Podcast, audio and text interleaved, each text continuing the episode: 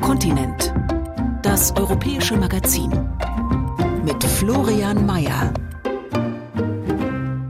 Auf SR2 Kulturradio auf Antenne Saar und als Podcast im Web.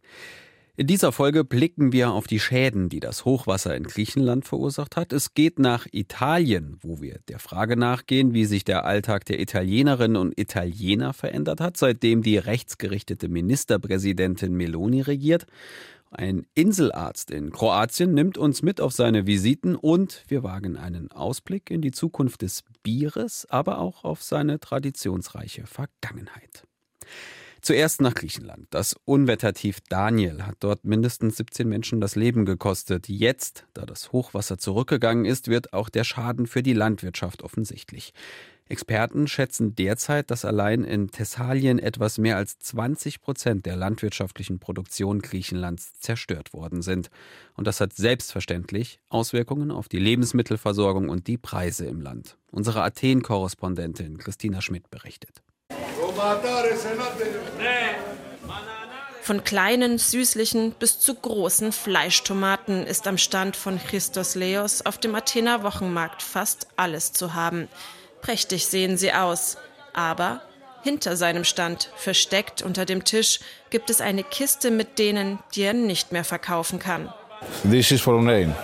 Das kommt vom Regen, sagt er und deutet auf schwarze, faulige Stellen. Die Tomaten sind aus einer anderen Region, nämlich aus Tripoli. Dort war es nicht ganz so schlimm mit dem Unwetter. Aber da kann man mal sehen, alles faul vom Regen. Thessalien sei im Vergleich dazu ein Desaster gewesen, sagt er. Die Region gilt als Kornkammer Griechenlands. Nach dem Unwetter war dort eine Fläche so groß wie Hamburg überschwemmt. Darunter auch Felder, auf denen Äpfel und Birnen für den Wochenmarkt hier in Athen angebaut werden und bald ankommen sollten, erzählt Christos Leos, der auch Vorstand des Wochenmarkts ist. Wir wissen noch nicht, ob die Bauern die Ernte schon eingefahren haben und in die Kühlhäuser gebracht haben. Wenn ja, dann wird es keine Knappheit geben. Aber aktuell ist ohnehin das größte Problem, dass das Straßennetz zerstört ist. Etwa in Sagora, welches Äpfel anbaut. Die können schlicht nicht geliefert werden. Wenn es dieses Jahr weniger Äpfel und Birnen geben sollte, sei das noch verkraftbar, sagt Christos Leos. Schwieriger werde es mit Grundnahrungsmitteln, die aus Thessalien kommen. Er befürchtet, dass diese Lebensmittel infolge des Hochwassers knapper und damit teurer werden könnten. Neben dem Ackerbau ist auch die Fleisch- und Milchproduktion betroffen. Rund 200.000 Tiere sind bei dem Hochwasser ertrunken, darunter mindestens 60.000 Schafe und Ziegen, 20.000 Schweine und 5.000 Kühe. In der Markthalle Athen ist davon noch nichts zu sehen. Die Tiere, die hier aktuell geschlachtet am Haken hängen, kommen nicht aus Thessalien, sondern aus näher gelegenen Regionen. Doch zu den großen Feiertagen, etwa an Weihnachten oder Ostern, bekommen sie auch hier Fleisch aus Thessalien, sagt Andreas Neotos, der Vorstand des Athener Fleischermarkts. Bestimmt wird es Preiserhöhungen geben. Wir wissen aber nicht, wie hoch. Das können wir noch nicht berechnen. Aber es ist sicher, dass die Situation die Preise beeinflussen wird. Deutlich früher noch könnte es bei Milch und Käse zu einer Knappheit kommen. 40 Prozent der weichen Käsesorten in Griechenland, darunter auch Feta, kommen normalerweise aus Thessalien. Epthemios Lekas, Professor für Geologie und Geoumwelt an der Universität Athen, befürchtet, dass es noch lange dauern könnte, bis die Landwirtschaft in Thessalien wieder auf die Beine kommt. Und mancherorts, so seine Einschätzung, könnte es bis zu fünf Jahre dauern, bis überhaupt wieder etwas auf den Feldern wächst. Auf den Feldern gibt es Ablagerungen von Ton und Schlamm, teilweise von einem halben Meter. Auf diesen Ablagerungen kann man kein Getreide anbauen, weil sie keinen Humus enthalten. Das ist keine normale Erde, die man bewirtschaften kann. Es sind düstere Prognosen für die Bauern in Thessalien. Tomatenhändler Christos Leos fasst es so zusammen. Es ist eine Katastrophe für uns wie auch für diese Leute. Jetzt gibt es dieses Jahr wahrscheinlich eine Entschädigung, okay. Aber was passiert im nächsten Jahr und die Jahre darauf? Was sollen die Leute tun? Es ist einfach eine Katastrophe. Katastrophe. Die Auswirkungen des Hochwassers in Griechenland auf den dortigen Lebensmittelhandel, der Bericht von Christina Schmidt. Ein paar Wochen hat die italienische Ministerpräsidentin Giorgia Meloni noch, dann sind sie und ihr Kabinett offiziell ein Jahr im Amt. Eine Regierung, die im politischen Spektrum so weit rechts steht wie keine andere in Italien seit dem Ende des Zweiten Weltkriegs. Postfaschistisch nutzen Politikwissenschaftler, um Melonis rechtes Bündnis zu beschreiben. Migration bezeichnet sie als Invasion und sie hat eine entsprechend harte Gangart angekündigt. Erst kürzlich wieder, nachdem auf der italienischen Insel Lampedusa tausende Flüchtlinge angekommen waren. Wie aber hat Meloni den ganz normalen Alltag in Italien verändert? Dieser Frage ist Lisa Weiß in Rom nachgegangen. Ein Sommerabend in Rom. Es ist schon spät. Ein paar Autos fahren durch die Unterführung unter den Gleisen nahe des römischen Bahnhofs Termini. Gaia Celeste ist 35 Jahre alt, gebürtige Römerin. Wir kennen uns schon lange. Sie lebt im Viertel San Lorenzo, wenige Schritte von hier. Das Besondere in diesem Jahr, sagt sie, kein Mensch ist um diese Uhrzeit hier. Eh, Normalerweise waren hier Matratzen, Menschen, die hier in dieser Unterführung gelebt haben und auch in anderen Unterführungen der Stadt. Eh, Jetzt ist Sommer, das Klima ist ziemlich mild. Die Leute könnten also hier schlafen. Und stattdessen sehen wir, dass hier niemand ist. Dass die Obdachlosen, viele von ihnen Migranten, weg sind, das liegt für Gaia Celeste an der rechten Regierung von Ministerpräsidentin Giorgia Meloni. Die Regierung gehe überhaupt härter gegen Migranten vor, erschwere die Arbeit privater Seenotrettungsorganisationen. Das Klima im Land habe sich geändert, sagt sie. Obdachlose würden vertrieben, nicht mehr in Ruhe gelassen wie früher, ohne ihnen eine Alternative anzubieten. Dann steigt Gaia Celeste ins Auto. Um noch mehr von diesem Wandel zu sehen, müssen wir weiter in den Osten der Stadt, ins Viertel Tor Pignatara. In den Hochhäusern hier leben vor allem die, die sich das teure Leben im Stadtzentrum nicht leisten können. Schauen wir mal, ob es hier einen Parkplatz gibt. No. Nein, fahren wir weiter. Da ist einer. Versuchen wir es mal. Ich bin mir nicht sicher, ob ich da reinkomme. Ja, da kommen wir rein. Dai, ci infiliamo qua. Die Parkplatzsuche hat gedauert. Auch das ist nicht normal für diese Jahreszeit. Die römische Peripherie ist im Sommer eigentlich wie ausgestorben. Die Parkplatzsuche ist kein Problem. Alle sind im Urlaub, in den Bergen oder am Meer. Stattdessen sehen wir, dass zu dieser Jahreszeit alles voller Autos ist. Da ist gerade eins vorbeigekommen auf der Suche nach einem Parkplatz. Und das, weil dieses Jahr die Leute nicht in den Urlaub fahren, weil wir in einer Wirtschaftskrise sind. Die Leute können es sich nicht erlauben, in den Urlaub zu fahren.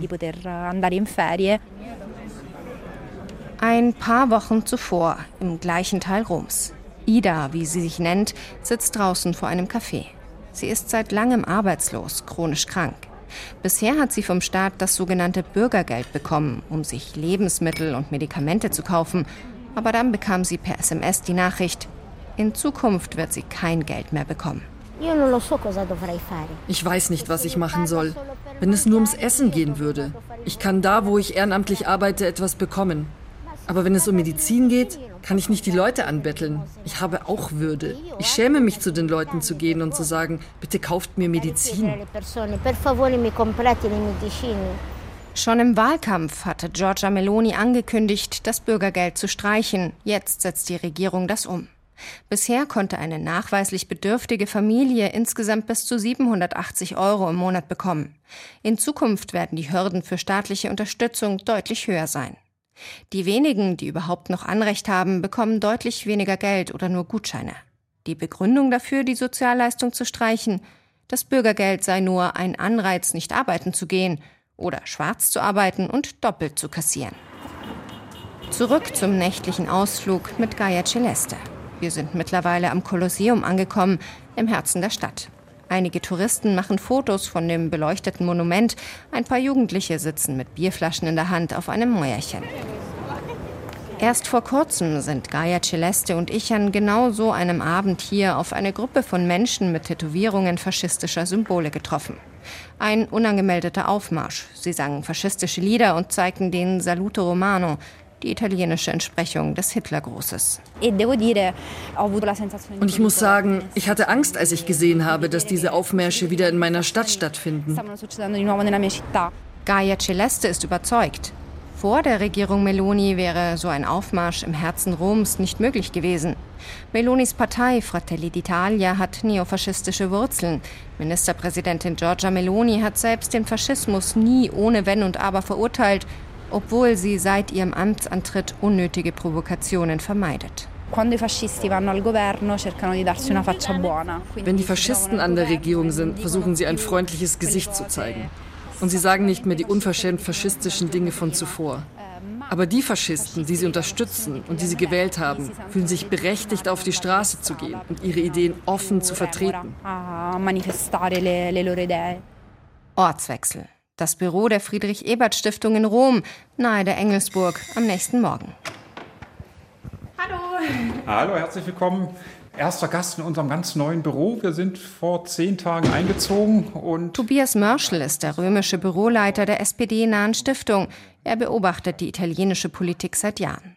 Sein Eindruck, nicht alles, was Gaia Celeste beobachtet, lässt sich direkt der Regierung anlasten. Ob die Obdachlosen vom Bahnhof Termini vertrieben werden oder nicht, das ist beispielsweise Sache der Stadt. Aber auch er sieht, dass sich der Umgang mit Minderheiten, mit Menschen aus prekären Verhältnissen ändert. Stichwort Bürgergeld. Für ihn sind die Veränderungen seit dem Amtsantritt von Meloni eher schleichend. Momentan würde ich sagen, es deutet sich an, da ist noch nicht sozusagen fest gegossen, aber wenn diese Regierung fünf Jahre durchhält, wird sie schon versuchen, Weichenstellungen einzuleiten oder leitet sie gerade ein, dass das Land sich verändert. Die Regierung unterstützt beispielsweise Anti-Abtreibungsbewegungen finanziell. Für homosexuelle Paare ist es schwer bis unmöglich geworden, sich als Eltern ihrer Kinder eintragen zu lassen. Das alles findet ein Teil der Italienerinnen und Italiener gut, ein anderer nicht. Und deshalb glaubt Tobias Mörschel, in den kommenden Jahren wird es großen Widerstand gegen die Regierung geben, auf den Straßen Roms und auf den Plätzen im Rest Italiens. Die Reportage von Rom-Korrespondentin Lisa Weiß. Und gleich geht's mit dem Inselarzt in Kroatien zur Visite. Die Inseln in der kroatischen Adria gelten als Urlaubsparadies. Natur, Strand, kleine Dörfer. Einfach mal abschalten. Menschen, die dort aber dauerhaft auf den Inseln leben, müssen sich auch mit ganz anderen Seiten des Insellebens arrangieren. So gibt es auf einigen Inseln etwa keine dauerhaft besetzte Arztpraxis. Stattdessen kommt zwei bis viermal im Monat, wenn es gut läuft, ein Arzt mit der Fähre und sorgt für das Nötigste. Silke Hahn war mit einem dieser Inselärzte unterwegs.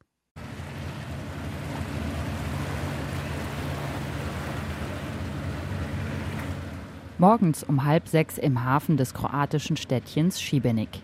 Die erste Fähre des Tages zur Insel Slarin hat gerade abgelegt. Um die Inselbewohner mit dem Nötigsten zu versorgen, hat das Schiff Milch, Brot, Zeitungen und die Post geladen. Und die Gesundheitsversorgung für die Insulaner. Inselarzt Ivan Stegic nimmt einmal in der Woche den Weg nach Slarin auf sich.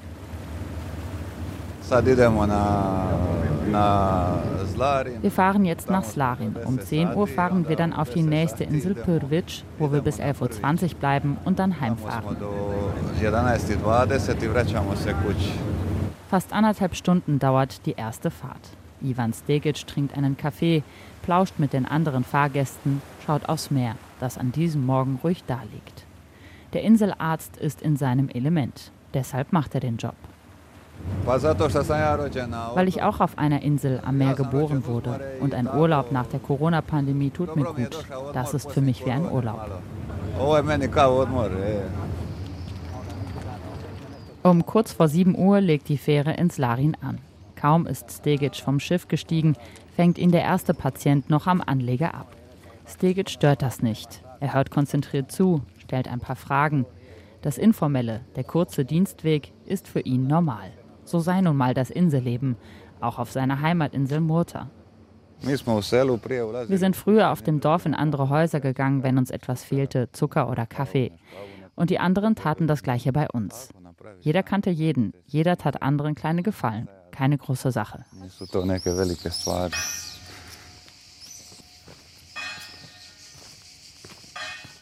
Die Praxis auf Slarin ist in einem alten Steinhaus untergebracht. Der Flur ist das Wartezimmer, dahinter liegt das karg eingerichtete Arztzimmer. In der Ecke eine Liege, an der Rückwand eine weiße Küchenzeile für einfache Laborarbeiten, hinter der Tür der Schreibtisch.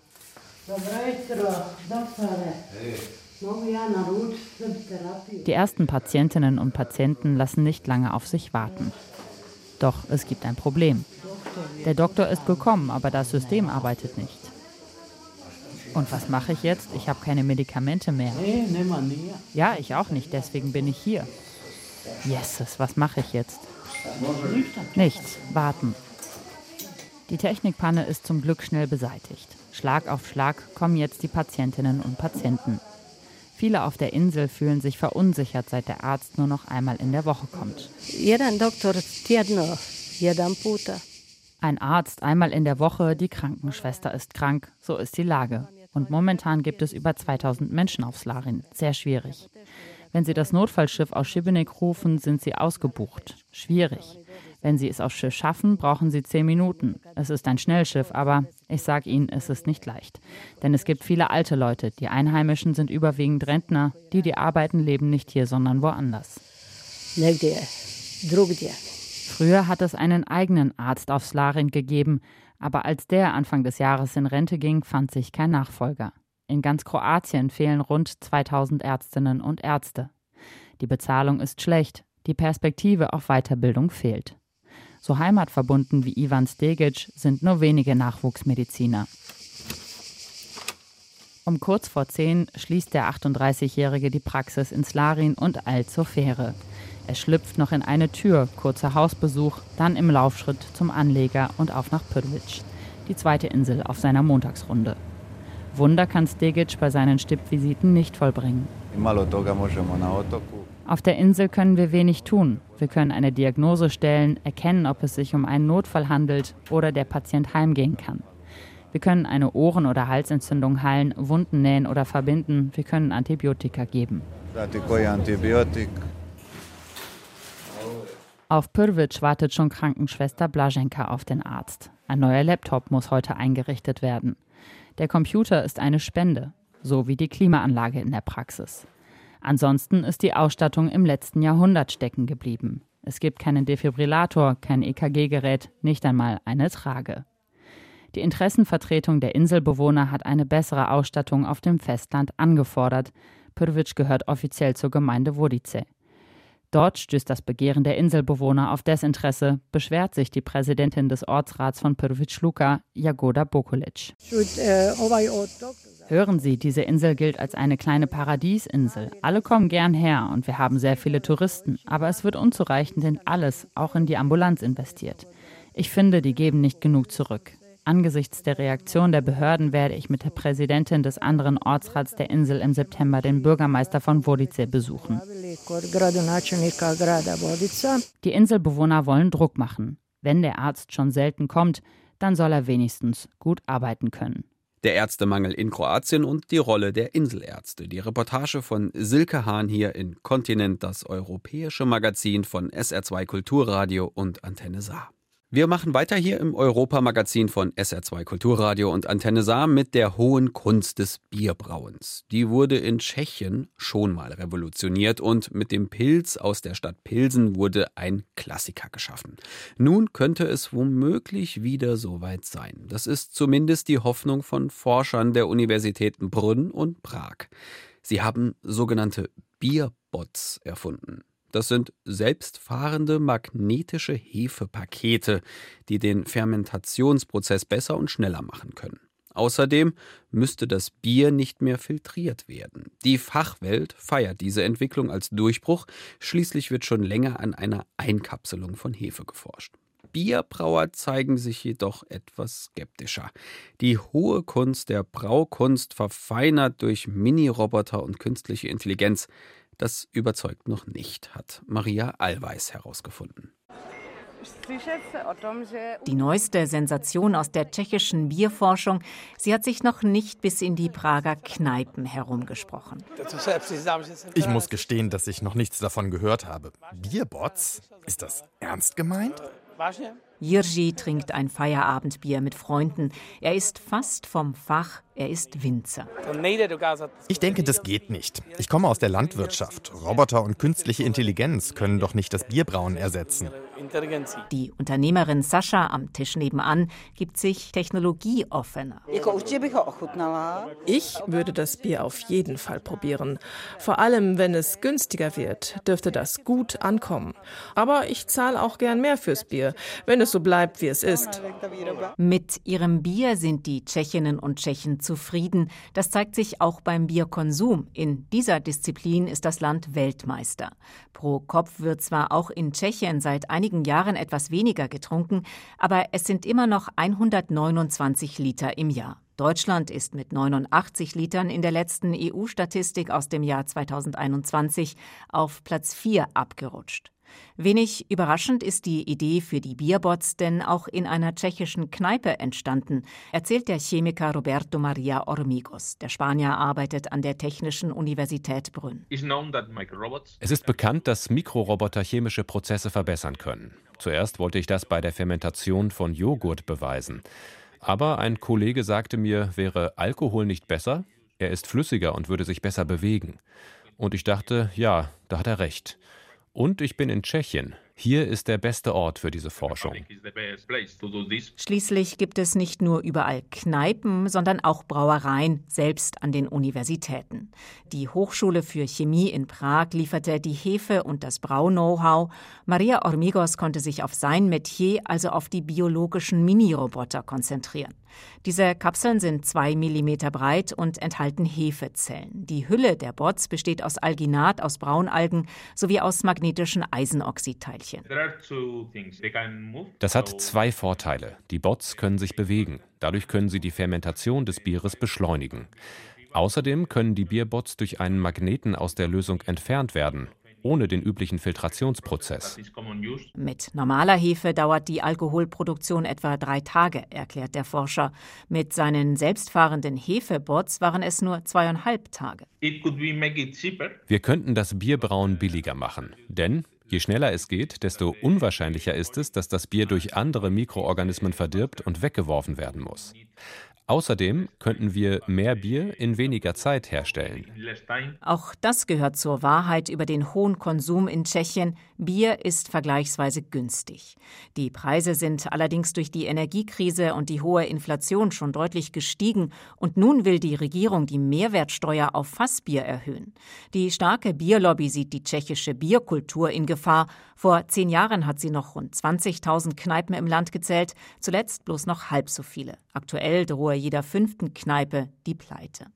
Eine Bierrevolution wie 1842 in Pilsen könnte die Rettung sein. Damals erfand der Bayer Josef Groll das Pils. Das untergärige goldgelbe Bier ersetzte schnell die vielen selbstgebrauten, ungenießbaren Plörren jener Zeit. Die neue Brautechnik trat ihren weltweiten Siegeszug an. Auch der Brauexperte Tomasz Kinschel stellt in der Prager Unibrauerei tschechisches Lagerbier her. Für ihn ist das Pils das trinkbarste Bier der Welt. An Innovationen war er immer wieder beteiligt. Trotzdem muss er etwas Wasser in den Wein bzw. in das Biobot-Bier gießen. Es handelt sich hier um die sogenannte Immobilisierung der Hefe, da die Hefe auf einer Matrix fixiert ist, in diesem Fall auf kleinen Polymerkügelchen.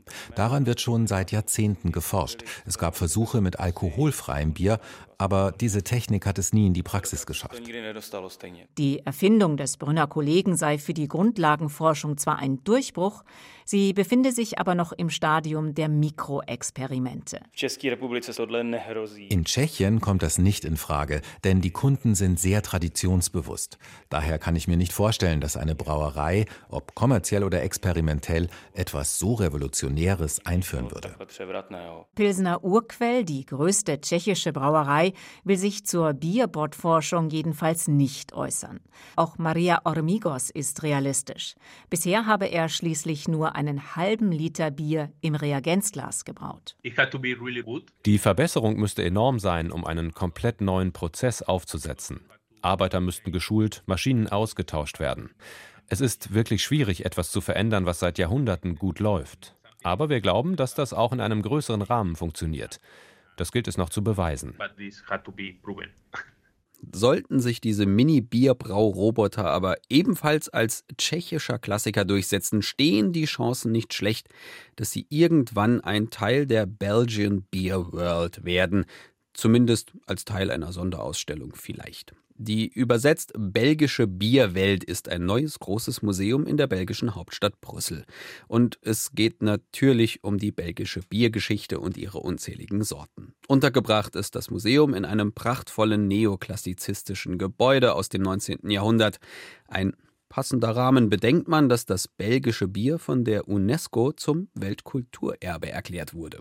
Und in der Beer World gibt's nicht nur Geschichte zu lesen, Bierflaschen zu bestaunen, sondern es darf selbstverständlich auch probiert werden. Brüssel-Korrespondent Stefan Überbach war dort. Wie bitte? Das ist ein Biermuseum? Die Besucher werden staunen, wenn sie im Eingang der frisch renovierten Brüsseler Börse stehen. Marmor, Stuck, kunstvolle Reliefs, eine von Säulen eingerahmte gewaltige Freitreppe. Das strahlend helle Gebäude aus der zweiten Hälfte des 19. Jahrhunderts ist ein Meisterwerk der neoklassizistischen Architektur.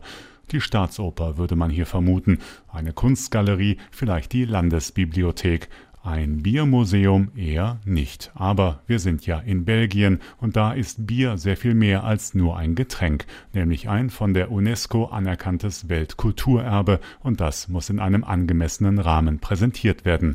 Christian Modgal, Verbandschef der belgischen Bierbrauer. Belgisch Bier kenmerkt sich eigentlich door het feit dat het over meer gaat dan enkel en alleen maar het Bier in het Glas. Belgisches Bier zeichnet sich dadurch aus, dass es um mehr geht als nur um das, was man im Glas hat. Wenn man es probiert, dann ist das eine Erfahrung, ein Erlebnis, von dem man sehr lange zehrt, zusammen mit Freunden oder alleine. Es ist eine eigene Kultur.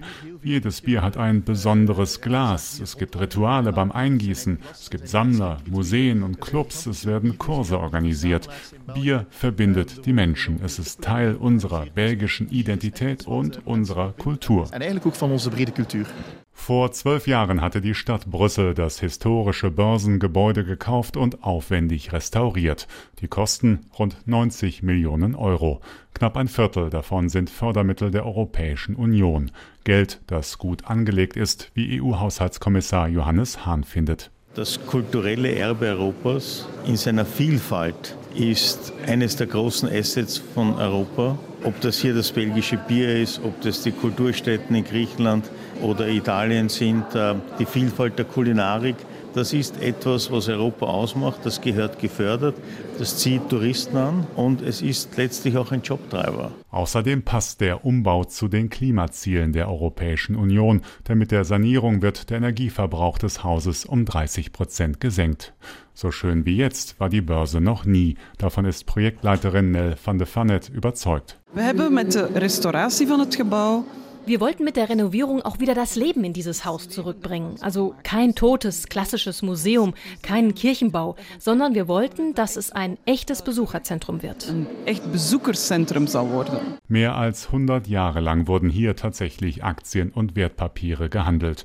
Die Börse war eine reine Männerdomäne, weil belgische Frauen noch bis Ende der 1960er Jahre auf eigene Faust keine Geldgeschäfte erledigen durften. Die erste Bankrekening zonder Zulassung von dem Mann. 1967 oder 69 hat eine Frau zum ersten Mal in Belgien ohne Erlaubnis ihres Mannes ein Bankkonto eröffnet. Und erst dann war auch der Weg in die Finanzwelt für Frauen offen. Es ist also noch gar nicht lange her, dass Frauen so ein Gebäude betreten konnten. Dass eine Frau binnen mocht in so ein Gebäude. Das Gebäude mit seinen sechs Eingängen ist jetzt ein öffentlicher Ort. Das Erdgeschoss bleibt tagsüber frei zugänglich und dient als Durchgang von der neuen Fußgängerzone vor der Börse in Richtung Grand Place. Die moderne und natürlich multimediale Ausstellung in den oberen Etagen zeigt die Geschichte des belgischen Biers vom Mittelalter bis zur Gegenwart. Es geht um die Geschmacksvielfalt, die unterschiedlichen Gärungsprozesse, die immer neuen Kreationen. Typisch für Belgien ist die enorme Auswahl. Es heißt, dass es hier 2000 Biere gibt. Und wenn ich die Brauer frage, stimmt das denn wirklich? Dann sagen die, naja, heute schon. Aber morgen sind es dann vielleicht 2005. Vandaag ja, maar morgen zijn er misschien 2005. Auf Laufbändern in langen Glasvitrinen rollt die belgische Biervielfalt an den Besuchern vorbei. Flaschen in allen Formen und Farben, dazu das jeweils passende Glas, das den individuellen Geschmack unterstreicht. Die Sorten sind kaum zu zählen. Helle und dunkle, herbe und süße, leichte und schwere das fruchtige Krieg, die starken Trappistenbiere oder die sauren Göses, die typisch für Brüssel sind, weil es nur hier die wilde Hefe in der Luft gibt, die man für die sogenannte Spontangärung in offenen Bottichen braucht.